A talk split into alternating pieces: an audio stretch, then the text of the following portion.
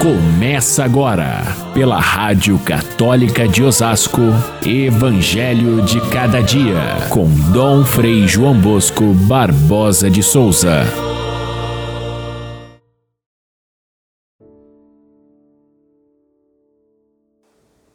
Tomai cuidado para que vossos corações não fiquem insensíveis, e orai a todo momento, a fim de terdes força para escapar de tudo que deve acontecer e para ficardes em pé diante do Filho do Homem.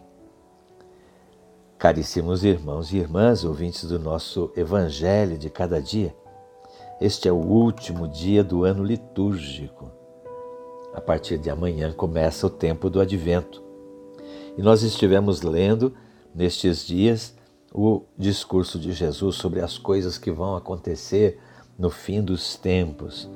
E dito tudo isso, com todas as advertências, com todas as ameaças, com todas as é, chamadas de atenção de Jesus para que a gente é, passe por esse tempo difícil, é, aqui vem neste evangelho de hoje as recomendações finais.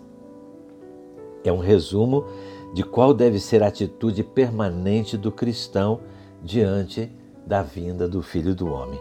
A gente tem que levar em consideração que a vinda do Filho do Homem é, vai acontecer no final dos tempos, mas ela vem acontecendo desde que Jesus subiu ao céu até o momento do seu retorno. Portanto, essas recomendações de hoje cabem não somente para um momento em que vai acontecer o fim do mundo, mas cabem para todo o caminhar do cristão permanentemente no mundo, diante dos sustos que a gente leva com a realidade, às vezes tão difícil, ou, ou, ou diante da, das perspectivas que a gente tem positivas de fazer com que o mundo se aprimore e se prepare para essa chegada de Cristo. De fato, nós vivemos num mundo que tem muitos percalços, muitas tentações, um mundo rodeado de é, ateísmo, de ofensas à igreja, de incredulidade e nós então vivendo neste nosso tempo com todas essas características, com os fatos grandes e pequenos, guerras, revoluções, jogos importantes aí que mexem com o mundo inteiro, é, tratados entre países que afetam a nossa vida, as realidades aí do meio ambiente que ameaçam destruir a terra ou aquela situação presente no nosso meio de necessidade, de desemprego, de fome, de violência. Todas essas realidades devem nos chamar a atenção e como viver como cristãos dentro desse mundo concreto. Vamos lembrar que Jesus disse que nós, cristãos, não somos do mundo, mas estamos no mundo. E por isso, então, a realidade do mundo deve nos afetar, sim, mas não deve nos prender. Então, Quais são as atitudes básicas que Jesus repete agora no finalzinho? Ele primeiro diz que nós devemos tomar cuidado para que os nossos corações não fiquem insensíveis. Ele nos chamou a atenção da fé, ele deu o seu testemunho na cruz, que foi é, tão, tão clamoroso, mas nós ficamos empolgados às vezes com essa com essa, essa verdade da fé, da sua ressurreição, mas o mundo vai nos trazendo tantas coisas que nós vamos ficando com o coração entorpecido e podemos ser tomados de, de surpresa na hora em que a nossa fé acabou-se. É preciso então, a primeira atitude, vigilância. Estar vigilantes significa nem viver o desespero do fim do mundo, das, ah, como se as coisas estivessem para de repente explodir, ou então, é, diante da, da, dos fatos da, da história, ficar é, apavorados, como se de repente é, fosse o mundo se acabar em, em nada. Mas ao mesmo tempo, sem desespero, mas também sem insensibilidade, sem inconsciência. É preciso que a gente tome consciência dos fatos como eles são. A segunda característica, além da vigilância, é o equilíbrio. Equilíbrio significa a gente se servir das coisas da vida sem, sem apego, porque a gente sabe que tudo é passageiro, mas também sem desperdício.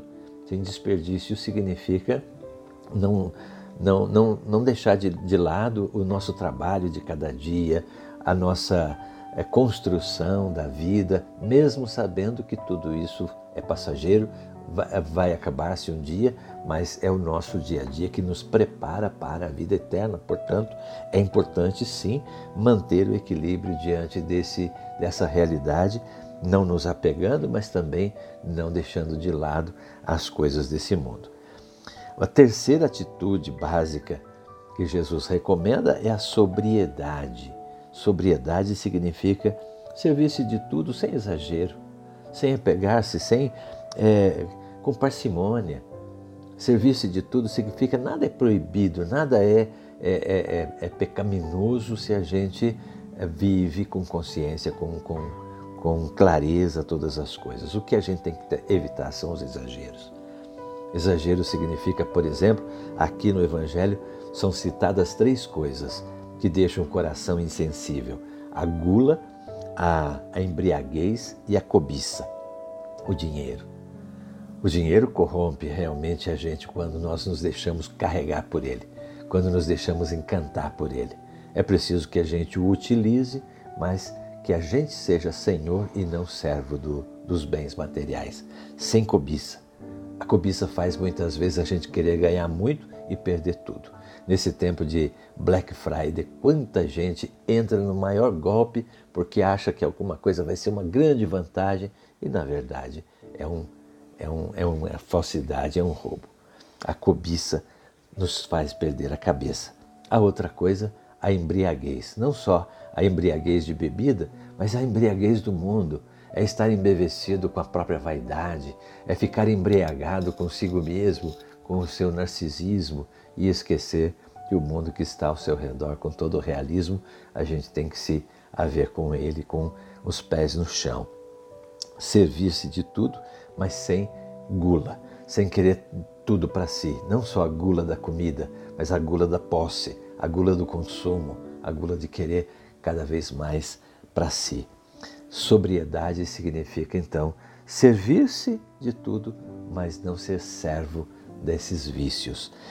Outra atitude básica, a oração permanente. A oração permanente não é que a gente tem que ficar falando, repetindo oração o tempo todo não é ficar sussurrando o tempo todo orações decoradas, mas sim uma permanente atitude de oração, quer dizer, uma convivência íntima com Deus, que é uma presença constante na nossa vida. Ele está conosco.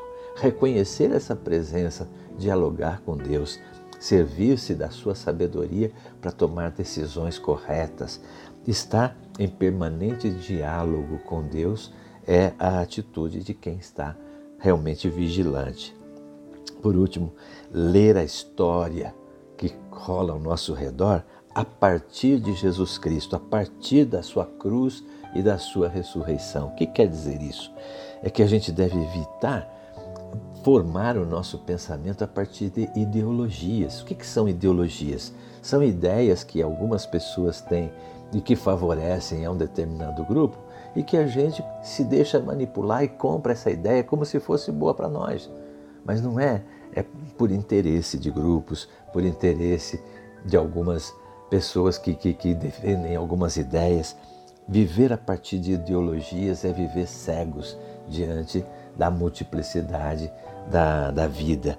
Viver observando a, a vida, informar-se bem viver em comunhão com a igreja, com o pensamento da igreja, que é uma decorrência do Evangelho, viver a partilha, a generosidade com aqueles que necessitam. Isso é, é, é, é ver com os olhos abertos a história que está ao nosso redor. E tudo isso para quê? Para que a gente se mantenha de pé diante do Filho do Homem. Essa expressão, manter-se de pé, é o mesmo que vigilância, é o mesmo que atenção, ao Filho do Homem, a Jesus Cristo, que é o Senhor da história, que veio, que está conosco durante o caminho e que virá, virá um dia para então tomar posse de todo o reino. Os primeiros cristãos repetiam muito a expressão: Vem, Senhor Jesus. Maranatá, diziam na língua deles. Maranatá significa Vem, Senhor Jesus. É o, nosso, é o desejo do nosso coração.